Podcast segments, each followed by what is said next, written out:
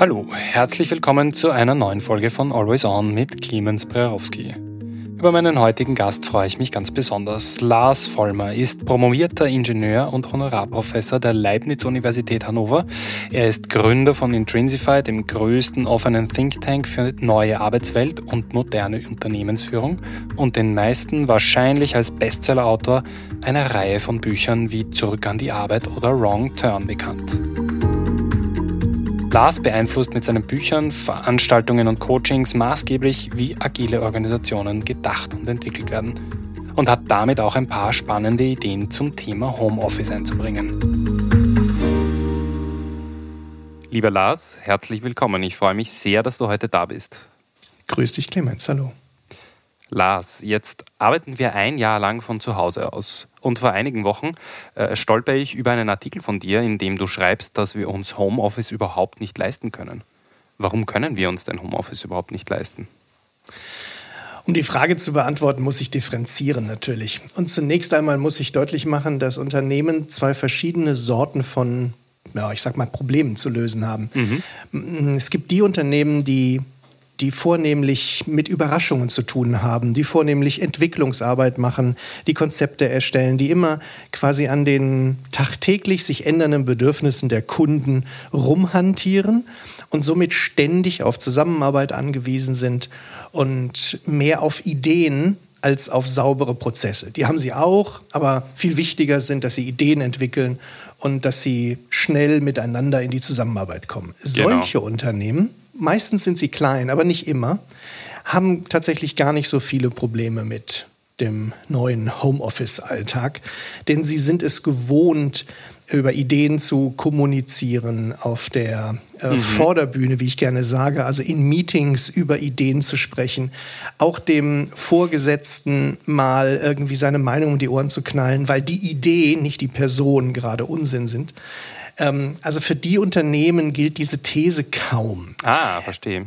Aber es gibt natürlich viele, viele andere Unternehmen. Das sind die Unternehmen, die ihren Alltag im Wesentlichen aus der Reproduktion von vorhandener Problemlösung beziehen. Also die viel Alltagsarbeit haben, die viel Routinearbeit haben. Die haben auch Überraschungen, aber viel, viel stärker steht im Vordergrund das prozessuale, routinierte Arbeiten. Das ist auch wichtig für die Unternehmen, sonst können sie ihre Wertschöpfung nicht leisten. Genau. So, solche Unternehmen ähm, sind, und das klingt ein bisschen komisch, so wie ich es formuliere, darauf angewiesen, dass sie ihre Innovation auf der Hinterbühne machen also jenseits der offiziellen Meetings, äh, in der Kaffeeküche, beim Salatschnippeln, in der Fahrgemeinschaft, da wird dann beim zufälligen Mittagessen, beim zufälligen Treffen auf dem Flur, da wird dann darüber gesprochen, man könnte das Problem doch auch mal anders lösen. Mhm. Was hältst du von dieser Idee? Lass uns doch beide mal, wir sind zwar nicht in der offiziellen Projektgruppe, aber lass uns doch mal sprechen. Weil die offizielle Projektgruppe müsste ich beantragen. Da brauche ich dann ein Budget, da gibt es einen Prozess für. Manchmal tue ich das, aber nicht für jede Kleinigkeit. Ähm, also deswegen sage ich, solche Unternehmen sind darauf angewiesen, ihre Innovation auf der Hinterbühne der Organisation durchzuführen, also auf den informellen Kommunikationswegen. Und genau diese informellen Kommunikationswege sind arg gestört ja. in, ähm, durch dieses Homeoffice und Videokonferencing. Ich kann also nicht mal eben meinem Kollegen im offiziellen, in der offiziellen Videokonferenz zuzwinkern, mhm. weil gerade derjenige, der die Präsentation hält, irgendwie Unsinn aus meiner Sicht geredet hat. Das nimmt ja keiner wahr. Ähm, ich treffe mich eben nicht zufällig mit irgendjemandem danach in der Kaffeeküche. Ich könnte natürlich anrufen oder nochmal einen neuen Termin beim Kollegen reinstellen und mit dem dann nochmal eine Videokonferenz machen. Aber das ist eben tendenziell unwahrscheinlicher. Nicht unmöglich, aber unwahrscheinlicher. Man trifft sich nicht zufällig beim Mittagessen. Man mhm. kann sich verabreden, wenn man in der gleichen Stadt wohnt, das geht. Aber wie oft tut man das dann tatsächlich? Das heißt, die Hinterbühne, also die informelle Kommunikation, ist in den allermeisten Unternehmen arg gestört, bei manchen sogar, ich habe das bei manchen sehr intensiv beobachtet, fast schon zum Erliegen gekommen. Mhm. Und deswegen wundert es nicht, dass solche Unternehmen ganz überrascht nach einem Jahr Homeoffice und sagen, Mensch, das funktioniert ja. Sie meinen damit aber, dass, diese, dass der Regelprozess der gut funktioniert. Und der, der funktioniert auch hervorragend, ähm, weil das ganze Prozessuale kann man genauso gut ähm, über irgendwelche virtuellen Tools abbilden. Aber eben die ganze Innovation, das Informelle, das eben deutlich schwieriger. Und deswegen habe ich diese These zugespitzt so formuliert, wir können uns Homeoffice nicht leisten, mhm. weil es eben an vielen Stellen die Innovation so stark bremst, dass wir gegenüber vielen anderen Wettbewerbern ins Hintertreffen gelangen, wenn wir da nicht Ideen finden, wie wir das umgehen können. Aber was geschieht denn jetzt mit dieser Innovation? Hören die Leute auf, komplett miteinander zu reden und die Nein. Innovation stoppt vor einem Jahr? Ähm, naja, also in dieser Extremform wird es nicht Natürlich, sein. Aber, überzeichnet. Ähm, genau, aber die hören auch ja nicht auf zu reden. Aber es gibt halt diese zwei, ich sag mal, Kommunikationsmodi. Eben der Kommunikation auf der Vorderbühne, das mhm. offizielle Meeting, wo ich natürlich immer, wenn ich etwas sage, mitdenke, dass irgendjemand im Raum sitzt, der diese Worte auf ganz bestimmte Art und Weise interpretiert. Vielleicht ist mein Chef dabei, vielleicht ist sogar mein Chefchef -Chef dabei. Und dann denke ich mir, wenn ich jetzt diesen Kommentar bringe, dass ich an irgendeiner Stelle noch unsicher bin und nach einer Idee suche, dann muss ich ins Kalkül ziehen, dass womöglich mein Chefchef -Chef das nicht sehr gutiert, weil er denkt, der hat seine Sache ja nicht im Griff. Aha. Also überlege ich meine Worte und formuliere sie ganz anders. Es wird eine andere Form von Kommunikation. Das spürt fast jeder, der in etwas größeren Unternehmen, na, das gibt es auch bei kleineren, in mhm. Meetings sitzt und sich denkt, was spielen wir uns hier eigentlich für ein Theater vor in dieser Runde? Das ist doch ganz albern, sonst sprechen wir doch ganz anders miteinander. Das mhm. ist dieses Phänomen der Vorderbühne, was ich meine. Mhm. Und ähm, ich muss aber irgendwie deutlich machen, dass ich an manchen Stellen eine Idee brauche, damit ein anderer, der in die Idee hat, auf mich zugehen kann und sagt, wie wäre es denn damit? Mhm. Und dann entwickelt sich ein Gespräch, wo diese am Anfang vielleicht noch unausgegorene Idee immer besser werden kann. Und diese diese äh, Impulse für solche Gespräche, die ich eben informelle Gespräche nenne, das ist dieser andere Modus sozusagen, der Modus der Hinterbühne. Ja. Wenn der zum Erliegen kommt, dann geht es, ich sag mal, viel, viel langsamer mit Innovation. Da muss ich sie auf die Vorderbühne treiben. Da kann ich nicht so rumspinnen, wie ich sonst spinnen kann. Da kann ich dem anderen nicht mal eben so ins Wort fallen. Was immer dann, wenn Innovation entsteht, fallen Menschen den anderen ins Wort. Das ist nicht unhöflich, das ist innovationsfördernd. Mhm. Und äh, in Meetings sieht die Sache anders aus. Da weiß ich, ich darf jetzt nicht einfach so lospoltern. Womöglich gibt es sogar noch so infantile Besprechungsregeln im Raum, wo den fast wie Kindergartenkinder behandelten äh, Mitarbeiterinnen und Mitarbeitern vorgeschrieben wird, dass man den anderen ausreden lassen müsse. Wie albern ist das denn? Also da wird Höflichkeit vor Innovation gesetzt. Kann man tun, ist Sache eines jeden Unternehmens. Aber ähm, sowas reduziert die Möglichkeit für Innovation und es geht langsamer voran. Mhm. Übrigens, ich will damit nicht gesagt haben, dass jeder Zwischenruf ein innovationsförderlicher gewesen wäre. So ist es natürlich nicht. Aber wir verhindern eben durch, durch diese Rituale von Vorderbühnenkommunikation die Möglichkeit, auf spontane Reaktionen zu äußern und somit auf Ideen zu kommen und die auch zu artikulieren. Lars plädiert also für eine Lockerung der Höflichkeitsregeln in Meetings, damit diese Rituale der Vorderbühnenkommunikation, wie er sie nennt, nicht zum Innovationskiller verkommen und der innovationsfördernde Austausch von Ideen komplett auf die informelle Ebene verdrängt wird. Aber ist die Hinterbühnenkommunikation, also Gespräche abseits von Meetings und Präsentationen, nicht auch ein grundlegend soziales Bedürfnis? Bin jetzt kein Psychologe und möchte jetzt nicht in, die, in das Bedürfnissetting von einzelnen Mitarbeitern einsteigen. Davon verstehe ich nicht so viel.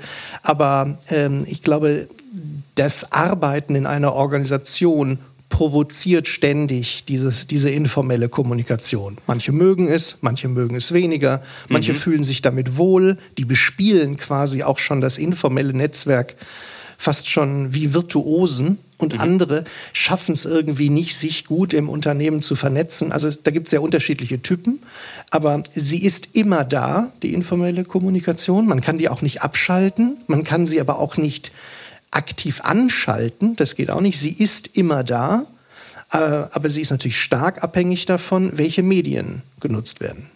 Meine Frage hat auf ein bisschen was anderes abgezielt. Und zwar würde ich jetzt behaupten, dass ich ein Team von fantastischen Mitarbeiterinnen habe, die sich sehr flexibel auf viele Dinge einstellen können.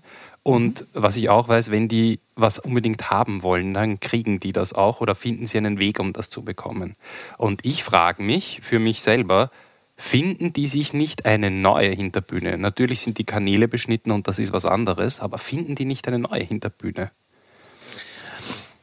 Ja, es ist möglich. Und gerade wenn du von deinem Team sprichst, ähm, dann ist immer die Frage, wie groß ist das Team und was hat es sonst noch Verantwortungen zu erfüllen? Ähm, aber ich glaube tatsächlich, dass wenn die Medien beschnitten sind, dass dann die Möglichkeiten rar wären. Also natürlich kann man, könnt ihr euch zusätzlich noch für ein, für ein Meeting verabreden, auch für drei in der Woche. Mhm. Müsst ihr natürlich nur darauf achten, dass es nicht mit den 55 anderen offiziellen Meetings, die dann virtuell stattfinden, kollidieren. Also es ist natürlich auch immer eine Zeit- und eine Kapazitätsfrage. Ähm, und jetzt gerade im Homeoffice verbringst du wahrscheinlich auch deine kurzen Pausen, die du hast, in deiner Küche und bist sogar vielleicht mal ganz froh, dass du da mal gerade keinen Kopfhörer auf hast. Absolut. Jetzt rede ich gar nicht von den ganzen Homeschooling oder Pflegen der Verwandten.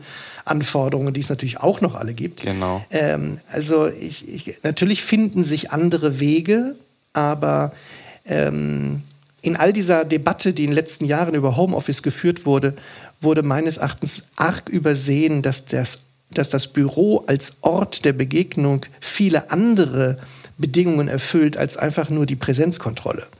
Äh, wie zum Beispiel, dass diese zufällige Begegnung, diese soziale Eingebundenheit, auch vielleicht ein bisschen die Disziplinierung, all das ist natürlich auch eine zusätzliche Facette von, von Präsenzbüros. Genau. Und ich möchte mich keines, keineswegs ausschließlich für Präsenzarbeit stark machen, sondern eher für die Dualität von beiden.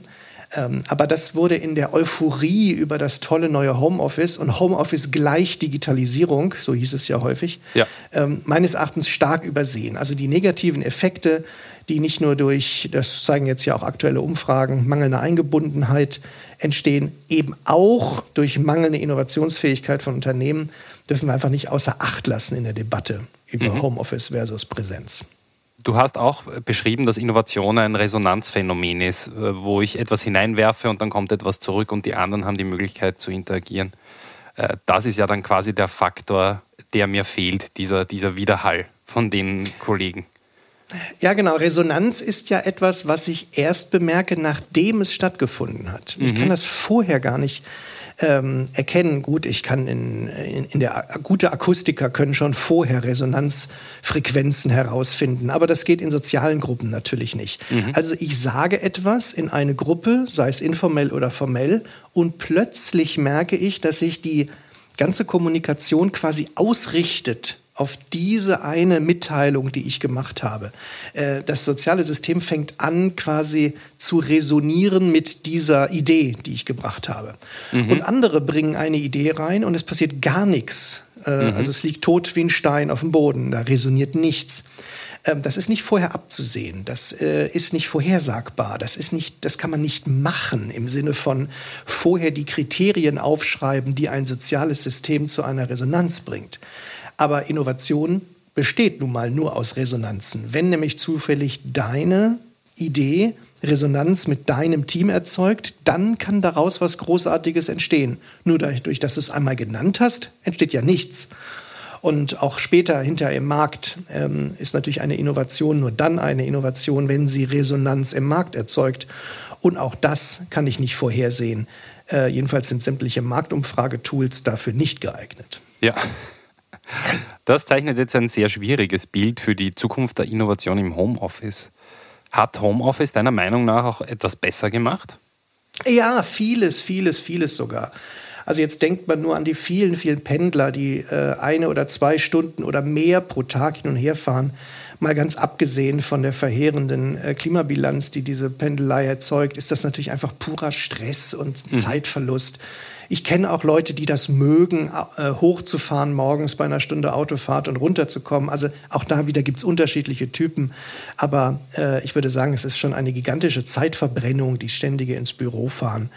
Ähm, Absolut. Dann, dann äh, gibt es viele Teile von, von Arbeit, die einfach viel besser funktionieren, wenn ich sie unterbrechungsfrei machen kann, wenn ich mich konzentrieren kann, wenn nicht ständig jemand reinkommt oder mich unterbricht äh, zum Meeting genau. ähm, und ich konzentriert durcharbeiten kann. Das geht viel besser im Homeoffice. Ähm, wie gesagt, ich kann jetzt plötzlich mit meinen Kindern interagieren. Das ist ja nicht nur ein Frust, ist ja auch ein großer Spaß. Ähm, also es gibt viele, viele Vorteile von Homeoffice. Ähm, viele werden produktiver dadurch.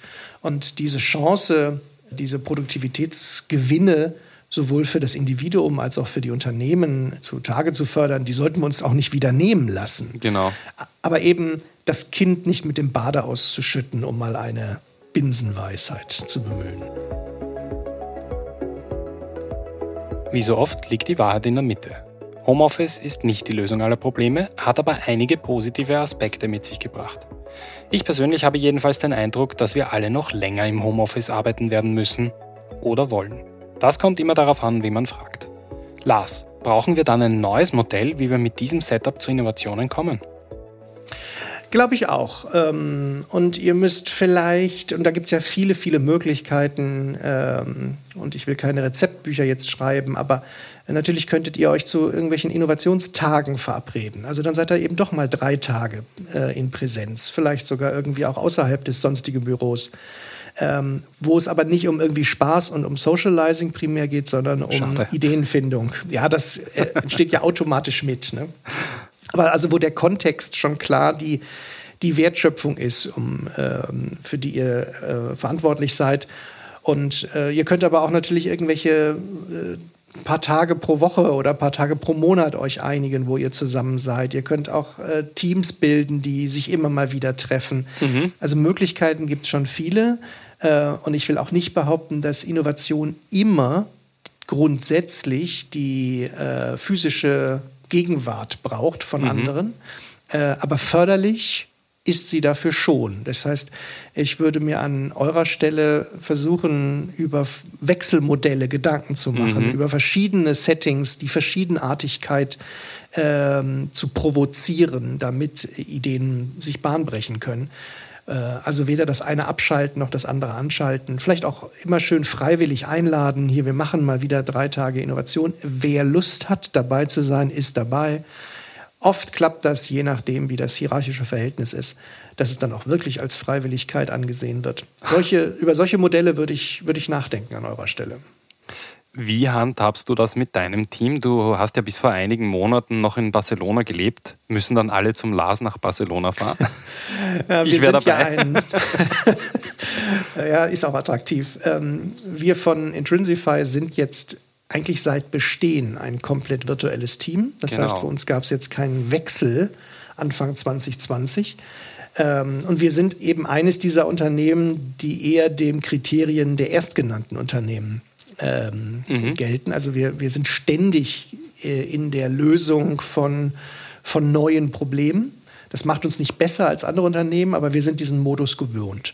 Und wir sind komplett verteilt. Mein Kompagnon Marc lebt in Südengland und eine Kollegin in Hannover, eine in Köln, einer in äh, in Bielefeld, ein paar in Freiburg, einer in Bremen, einer in Düsseldorf. Also sie ist komplett verteilt. Ja. Äh, inzwischen sind auch manche äh, schon nach Südspanien ge geflüchtet, weil da das Wetter besser ist. Also wir sind ein komplett verteiltes Team und wir haben äh, versucht, diese Möglichkeiten dadurch zu schaffen, dass wir eben auch in kleinen Settings arbeiten. Also es gibt eben auch tatsächlich Zweier-, Dreier-Teams, ja. die für ganz bestimmte Problemlösungen verantwortlich sind. Und die haben es natürlich dann deutlich leichter, sich zu koordinieren mhm. und miteinander Gespräche zu führen. Wir versuchen die die, das, was ich vorhin Vorderbühnenkommunikation genannt habe, so weit wie möglich zu reduzieren. Also, dass das nicht im Wege steht. Ja, es gibt auch Gesamtteam-Meetings, aber wir versuchen sie eben, wie gesagt, drastisch zu reduzieren. Und dann, genau wie du richtig sagst, suchen wir uns, das ist jetzt in den letzten zwölf Monaten etwas schwieriger geworden, äh, sehr bewusst ein paar Mal im Jahr Möglichkeiten zusammenzukommen. Mhm. Äh, und das ist dann mal in der Sonne und mal am Meer in, in England und äh, meistens in Deutschland, weil da die meisten sind. Ja, genau. Äh, und und irgendwie am Rande von anderen Veranstaltungen, die wir so haben, hängen wir dann noch mal einen Tag dran, ähm, um da ins Gespräch zu kommen. Und damit fahren wir ganz gut. Aber ich betone ja auch noch mal, wir sind auch nicht so darauf angewiesen, dass Standardprozesse wie geschmiert laufen. Also dass wir ständig Kommunikation darüber betreiben müssen, dass die Standardprozesse laufen. Das ist kaum erforderlich. Deswegen nimmt das auch nicht so viel Platz ein. Verstehe. Lars, kommen wir zu meiner letzten Frage. Und zwar möchte ich dich heute fragen, was machst du als erstes, wenn diese ganze Corona-Geschichte erledigt ist? also ähm, mir fällt wirklich die Decke auf den Kopf. Ich bin ein Vielreiser und mhm. vor allen Dingen bin ich ein Foodie. Ähm, wenn das jetzt ein Video wäre, würde man mir das wahrscheinlich auch ansehen im Bild. Und ähm, ich freue mich also wie Bolle darauf, endlich wieder gut essen gehen zu können. Ja. Ähm, und das gerne an vielen verschiedenen Orten auf dieser Welt. Ähm, das klingt jetzt so, als wenn ich quasi zwölf Monate im Jahr nur unterwegs wäre. So ist es zum Glück nicht. Aber genau darauf freue ich mich eigentlich am meisten. Ähm, ich bin, also manchmal kokettiere ich damit, zu sagen, ich sei äh, Empathielegastheniker oder, oh. oder Misanthrop, also Menschenfeind. Also ich brauche nicht die vielen Menschen um mich rum. Mhm. Ähm, das ist nicht das, was, äh, wonach ich eine Sehnsucht habe. Ähm, gerne die Leute, die ich mag, natürlich schon. Aber ich bin eher der, der wieder andere Eindrücke braucht, ähm, ja. andere Orte und gutes Essen. Lieber Lars, es war fantastisch, dich dabei zu haben. Ich habe riesen Spaß gehabt, mit dir zu reden. Vielen Dank, dass du dir die Zeit genommen hast. Clemens, ganz herzlichen Dank dir. Das war mein Gespräch mit Lars Vollmer zum Stand und der Zukunft von Homeoffice. Heute erlaube ich mir selbst einen Buchtipp abzugeben und zwar Der Führerfluch, wie wir unseren fatalen Hang zum Autoritären überwinden. Wenig überraschend das neueste Buch von Lars Vollmer und genau wie seine anderen Bücher absolut lesenswert. Den Link zur Buchempfehlung finden Sie wie gewohnt in den Show Notes. Bevor Sie gehen, vergessen Sie nicht, Always On zu abonnieren. Ich freue mich, wenn wir uns das nächste Mal wiederhören. Ihr Clemens Prerowski.